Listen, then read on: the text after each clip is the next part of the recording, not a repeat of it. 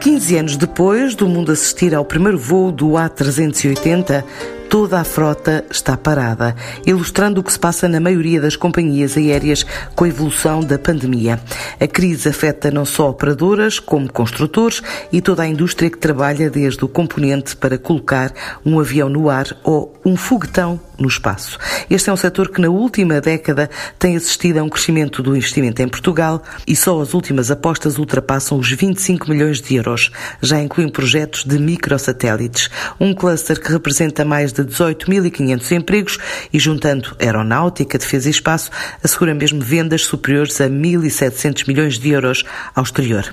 Pede por isso uma estratégia nacional de mitigação ao impacto económico da Covid-19, o que chama de reshaping, mantendo disponibilidade para trabalhar em rede, consciente da mudança de paradigma, diz o presidente do Conselho de Administração da AED Cluster Portugal, José Neves. O setor tendo passado por muitas crises, nomeadamente choques económicos, como por exemplo 2008, guerras ou mesmo 11 de setembro de 2001, o impacto desta pandemia é previsto que seja muito mais severo e extenso. As companhias aéreas têm hoje muitas aeronaves e as suas frotas estão praticamente paradas. Um bom exemplo é a TAP, forçando os fabricantes a reduzir ou mesmo parar a sua produção, afetando desta forma a cadeia de fornecimento em toda a sua extensão. Alguns exemplos dos números desta crise são, por exemplo, as maiores companhias aéreas europeias anunciaram cortes na ordem dos 35 mil empregos. A Airbus já anunciou um corte de 30% nas suas linhas de produção e a Boeing segue pelo mesmo rumo. Em paralelo, investimentos previstos em novas aeronaves, como por exemplo o NMA da Boeing, ficam em suspenso. Por outro lado, e olhando para o futuro, vimos com bons olhos o relançado de uma maior reindustrialização europeia, com o objetivo de tornar a Europa com maiores capacidades de produção e menos dependente de mercados externos. Sendo Portugal um país muito atrativo no setor aeroespacial, como se tem constatado com os significativos e sucessivos investimentos realizados em solo português nos últimos 10 anos, muitos deles noticiados pelo TSF, esta é para nós uma oportunidade que estamos a seguir com muita, muita atenção. Os nossos associados têm colaborado cada vez mais, ao mesmo tempo que têm investido em projetos relacionados com a sustentabilidade ambiental do setor e a sua digitalização. Alguns exemplos incluem o projeto Pássaro no programa europeu Queen Sky ou as duas propostas bem encaminhadas a projetos mobilizadores, endereçando novos conceitos de mobilidade aérea urbana e de lançadores de microsatélites. Estes investimentos, na ordem dos cerca de 25 milhões de euros, bastante significativo para o setor, são apenas alguns bons exemplos que permitem colocar Portugal na frente mundial de desenvolvimento tecnológico. E, em resumo, alguns elementos mais relevantes para Portugal ter um papel de relevo na reindustrialização europeia, que incluem um maior investimento em investigação e desenvolvimento, que é para nós uma peça base para capacitar os nossos recursos humanos e as nossas empresas. É igualmente importante puxar por uma incorporação mais significativa de valor acrescentado nacional em atividades estratégicas, nomeadamente as relativas a investimentos do governo ou de empresas públicas, garantindo sempre que possível a participação de empresas portuguesas ao longo de todo o ciclo de desenvolvimento de novos sistemas e equipamentos. E, por fim, para nós é igualmente importante assegurar que os investimentos definidos, seja na defesa como no domínio, no domínio espacial, se mantenham para dinamizar estes dois setores que acabarão, por certo, igualmente, por ser afetados pela presente crise. E o momento que atravessamos é, e será ainda mais nos próximos meses, muito desafiante para as entidades associadas do cluster, das indústrias aeronáutica, do espaço e da defesa. Noto que o cluster em Portugal representa já hoje cerca de 18.500 postos de trabalho, na sua maioria altamente qualificados, e temos um volume de faturação na ordem dos 1,7 mil milhões de euros. Embraer, Airbus e muitos fornecedores de primeira linha de todos os construtores mundiais uh, do setor aeronáutico estão hoje presentes em Portugal. Muitos deles já de origem nacional, o que é um ponto muito positivo a salientar. Do ponto de vista da AED, antevendo o tsunami que iria afetar todo este setor, a AED iniciou logo no início de março um processo de gestão de crise, onde fomos reunindo via Zoom, inicialmente numa base bissemanal, com todos os nossos associados. Ou seja, tentámos construir um conjunto de medidas de mitigação ao impacto económico desta crise e de reforço, importante, e de reforço dos três setores para o futuro. Eh, para isso envolvemos um conjunto de elementos eh, da tutela, mais relevantes para o nosso setor, economia, defesa, negócios estrangeiros, administração interna, educação, ciência e tecnologia, infraestruturas. Igualmente, falámos com vários departamentos públicos e agências eh, e até mesmo ao nível da Comissão Europeia, através de um contacto contínuo que nós temos mantido com o nosso homólogo europeu, a ASD, que representa hoje cerca de 865 mil postos de trabalho diretos neste setor. Como é muitas vezes referenciado pelo próprio TSF, o mercado civil está a ser muito afetado pela atual crise. Ao longo de toda a sua cadeia de fornecimento, isto originou cortes nas encomendas, problemas no abastecimento, paragens na produção e graves problemas de tesouraria. ou seja, a luta mesmo pela sobrevivência de todo o setor. Mas deixe-me sublinhar que nos últimos dois meses também pude constatar um enorme esforço coletivo para a redefinição de algumas empresas que, com toda a sua competência em fabricar produtos de alta tecnologia e de elevada segurança, envolvendo o setor de knowledge do setor aeronáutico, de defesa, de espaço, essas empresas voltaram esse conhecimento para o desenvolvimento de produtos essenciais, que foram essenciais e serão essenciais e muito relevantes durante esta crise. Seja a desenvolver ventiladores, a Atena do SEI é um bom exemplo, máscaras, empresas como a Codi, Iberomalt e muitas outras, software telemedicina, entre outros, entre outros exemplos que nós temos no nosso cluster. Gostaria também de realçar que é a nossa premissa ser parte da solução e que pretendemos reforçar toda a nossa disponibilidade e solidariedade para colaborar com todos os stakeholders, de modo a potenciar um rápido regresso à normalidade possível. Olhando para o futuro, o futuro será com certeza positivo, mas temos que nos preparar para o mesmo e o preparar para o mesmo é olharmos para o presente, para vermos como é que o podemos equacionar. Trabalhar em conjunto de uma forma consolidada será muito importante para que o futuro seja, seja muito positivo e, portanto, vai ter que haver realmente um reshaping eh, de, tudo, de todo o modo como trabalhamos, eh, de forma como orientamos a toda a cadeia de valor. Para terminar, um ponto que eu considero também muito relevante e que as empresas do cluster também têm prestado, que é a questão de investirem também bastante neste período em que há menos produtos a serem desenvolvidos no setor aeronáutico, de espaço e defesa, mas em particular da aeronáutica, que é um maior investimento no setor de investigação e desenvolvimento, de certa forma para se posicionarem melhor para o futuro, desenvolverem novas capacidades e criarem produtos inovadores que possam ser posicionados no novo mercado que vai surgir no ciclo pós-Covid. O travão a fundo também sentido no setor automóvel, que no primeiro mês de confinamento viu descer a produção quase 50%. As vendas de veículos reportaram quebras acumuladas de 86% nos ligeiros, a nível de componentes, quedas abruptas com perspectivas de recuperação nunca antes de novembro. A Associação de Fabricantes para a Indústria Automóvel estima que o volume de negócio geral deixa para os 8 mil milhões e meio, longe dos 12 mil milhões de euros do ano passado, com a principal cliente a Europa confinada, tal como todos, incluindo os portugueses.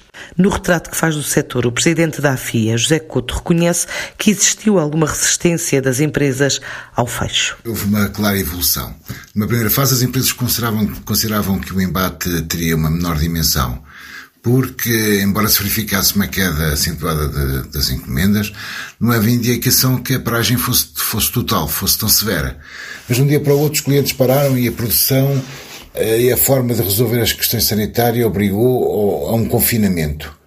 Foi geral, foi em toda a Europa. A indústria de produção de componentes está dependente da relação com os clientes e quando os construtores param, de automóveis param, toda a cadeia de produção também para. As exportações em março, e em março já, já foram em março, caíram 25,4% face ao mesmo mês de 2019. Mas no início do mês de, de maio, a esmagadora maioria das empresas está encerrada ou semi-encerradas. Houve uma grande resistência para adotar o caminho do encerramento ou mesmo da dispensa de recursos humanos, tendo em conta que eh, a sua importância um, em indústrias como esta Uh, tendo em conta a importância dos recursos humanos em indústrias como esta, uh, uh, em que a intensidade, em que há uma alta intensidade tecnológica. No mês de abril, com as unidades produtivas com atividade residual, o número das vendas e das exportações deverá cair para cerca de 20% do normal, mas aí não temos números finais. Em abril, as vendas de automóveis na Europa Ocidental caíram 80% face ao mesmo mês do ano anterior, o que é um, desde logo um indicador eh, altamente negativo. Na Europa é o nosso primeiro cliente, representa mais de 90%, e com a atividade produtiva encerrada e com rupturas na cadeia de logística, as indicações que temos é de ter havido vendas apenas residuais. Devemos assinalar o facto de que muitas destas empresas terem estado a trabalhar enquanto lhes foi possível para o estoque, de forma a adiar o encerramento, mas eh, ou mesmo para não acederem ao instrumento disponibilizado pelo Governo, o layoff simplificado. Este terrível, é, é um terrível acontecimento. Apanhou as empresas numa fase de crescimento. Em janeiro e fevereiro crescemos 9,5% relativamente ao mesmo período de 2019, o que auspiciava um, um grande ano de 2020. As empresas tinham entrado em novos projetos produção e o mercado crescia.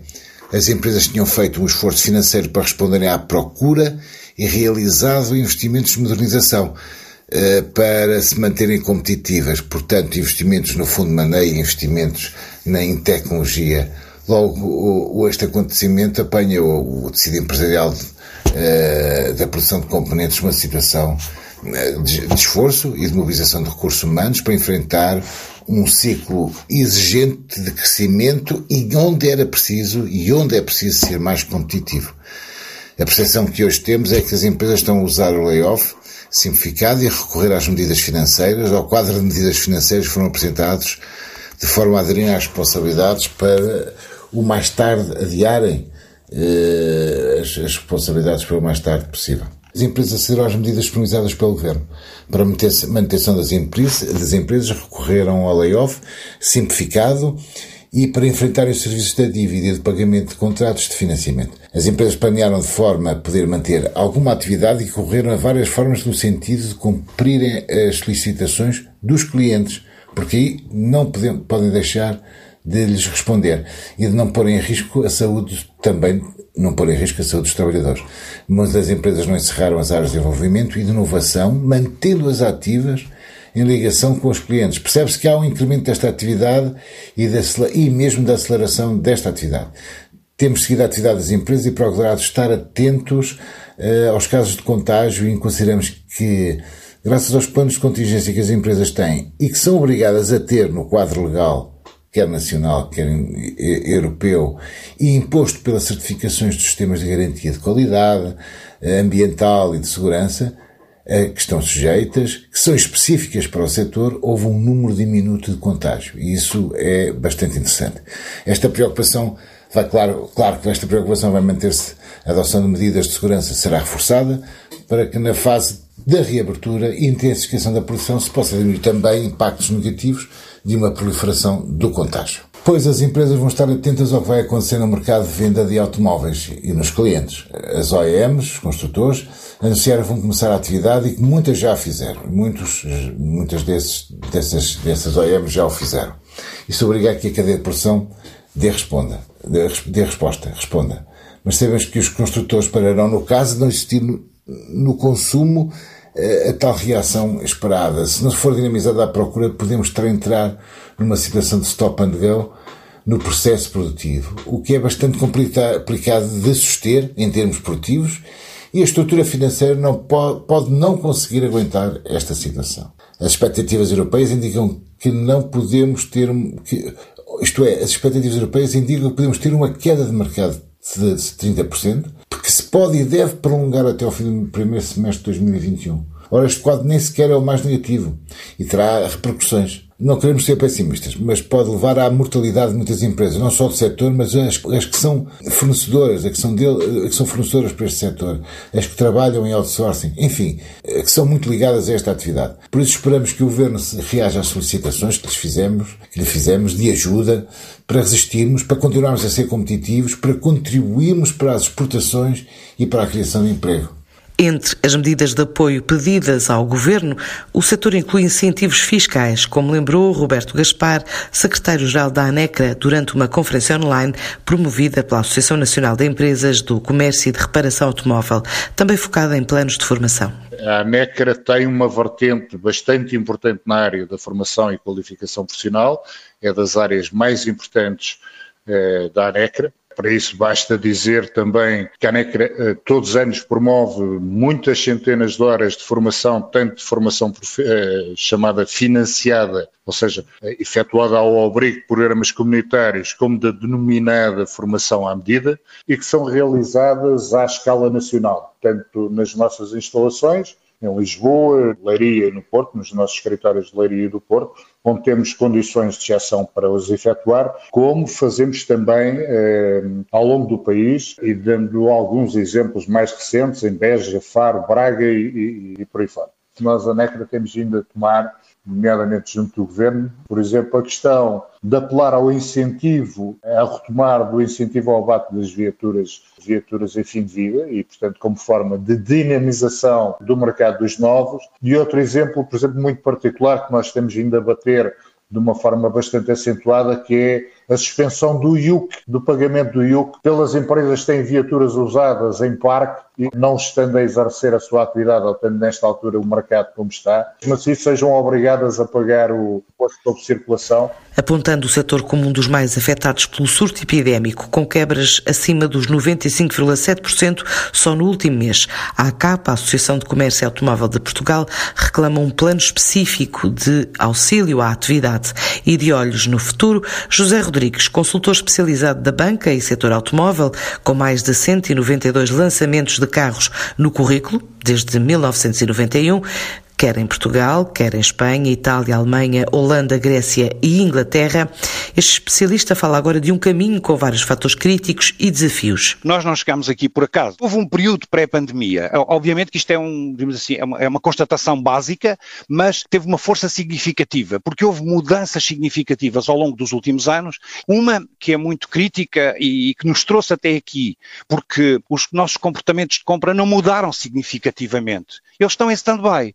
Eu não sei o que é que vai acontecer, não sei muito bem qual será a próxima realidade, mas efetivamente existe lá no fundo de cada um de nós, enquanto consumidores, existem alguns fatores que contribuíram para que isso acontecesse. Um, um fator importantíssimo tem a ver com o fenómeno da contentorização mas é a razão pela qual hoje em dia compramos produtos de baixo preço que conseguem circular pelo mundo todo e, e, isto permitiu que hoje em dia as fábricas deslocalizassem, procurassem custos mais baixos. Portanto, mas este, este, é um fenómeno crítico. É isto que fez com que muitas peças, muito material que hoje em dia utilizamos no nosso, no nosso dia a dia, é produzido na China, é produzido na Tailândia, é produzido no Bangladesh. As roupas que nós vestimos temos dificuldade em perceber se alguma destas coisas foi produzida em Portugal. Este é um fator crítico e importante. Nós estamos condicionados fortemente por isto. Nós vivemos durante muitos anos uma política de globalização. Esta política de globalização trouxe-nos aspectos bastante positivos permite que hoje em dia, e aqui está uma vantagem competitiva que nós podemos ter, que qualquer empresa, independentemente da sua dimensão, por via da globalização e via de, deste, deste aplanar do mundo e via da, da, digitalização, permite e consegue estar junto dos seus consumidores, consegue chegar ao pé dos consumidores com a mesma velocidade que qualquer multinacional. A desvantagem, obviamente, é que qualquer coisa que acontece num país de grande influência, e nós tivemos agora um bom exemplo durante a pandemia, um, qualquer coisa coisa que aconteça num país de grande influência, de grande capacidade produtiva, vai ter um efeito imediato em todo o planeta e, obviamente, vai ter um efeito imediato na nossa realidade pessoal e profissional. Portanto, estes são dois fenómenos que estão muito ligados, parece pouco importantes uh, e nem sempre refletimos sobre eles. O que é facto é que, enquanto não se mudar este paradigma, os nossos comportamentos de compra vão ser e vão tender a ir num determinado caminho, e, e o caso do ambiente é um exemplo paradigmático. Até à data, e nos últimos anos, houve uma fortíssima preocupação, muitas diretivas comunitárias, muita legislação comunitária, muitos objetivos definidos das próprias cidades, dos próprios governos, dos próprios países. As marcas, todas as marcas, de alguma forma, viram-se afetadas e obrigadas a mudar a sua política, a sua forma de estar no mercado, porque tinham que ser amigas do ambiente. Tinham que encontrar soluções que fossem de acordo com aquilo que era a procura e a tendência que o mercado estava a ter, porque os comportamentos de compra compra estavam a ser alterados, porque as pessoas estavam a valorizar cada vez mais. Se calhar uma maior consciencialização com o ambiente, fruto também de alguma informação que nos chegava de que cada vez mais determinado tipo de produtos, os plásticos, o petróleo, os combustíveis fósseis, danificavam de forma irreversível o nosso planeta. Felizmente, tivemos a oportunidade agora de constatar durante algumas semanas, por infelicidade de todos nós, deste mundo, que é possível fazer esta, diríamos assim, reconverter tudo isto. Da Coreia do Sul, à Itália, ao Japão, um estudo recente da consultora KPMG revela que nestes países fabricantes automóveis, 78% das empresas não têm sequer pessoal suficiente em elaboração para formar uma linha completa de produção. E houve também uma quebra superior a 80% nas cadeias de fornecimento ligadas à China. Dados que indicam que o impacto da pandemia afeta a produção de veículos em todo o mundo e não estão longe de resultados já verificados noutros segmentos de atividade em Portugal. Mais de 80% de empresas da metalurgia e eletromecânica viram reduzido o abastecimento procura e volume de negócios. O setor representa 22 mil empresas, 230 mil trabalhadores, é responsável por mais de 30% das exportações nacionais. E os resultados deste inquérito realizado pela ANEM levam o presidente José Oliveira Guia líder da Associação Representativa do Setor, a propor um plano ao governo que passa por um modelo operacional junto da banca, com garantia de Estado e por prazos mínimos de amortização de crédito. Nós decidimos apresentar um plano que passa pela responsabilização eh, do Estado também eh, na aceitação dos, de alguns custos inerentes ao apoio, por exemplo, para operações de exportação em tempo normal, o Estado avalia, avaliza através da COSECA, avaliza apoios. Neste momento, esse modelo de apoio deve ser colocado não para a exportação, mas para a manutenção da vida das empresas. E assim sendo, a nossa proposta passa por, por dois tempos. O primeiro é assegurar a tesouraria imediata das empresas. Como? Bastaria que o governo, de facto, se disponibilizasse para avalizar junto dos bancos, avalizar os empréstimos eh, de que as empresas decidem para, para trabalhar e para sobreviver. E é preciso também fixar limites para isso. Nós entendemos que o limite razoável e razoavelmente seguro seria que o limite do crédito que cada empresa teria eh, acesso seria rigorosamente estabelecido por metade daquilo que foi a faturação eh, do ano anterior. Nós entendemos que deve ser o Estado a suportar os juros das operações. Portanto, as empresas pagarão o capital, com um tempo de demora que será eh, aquele que determinado pela aquisição do, do crédito e pela declaração formal do, do fim da, da, da, crise, e o tempo para pagamento é exatamente o mesmo período que decorreu entre a obtenção do empréstimo e, a declaração de fim da uh, epidemia. Na última década, a cadeia de valor deste tipo de indústria transformadora representou mais de 12 milhões de empregos, diretos e indiretos, dentro da União Europeia e por ano um investimento superior a 30 mil milhões de euros em investigação e desenvolvimento.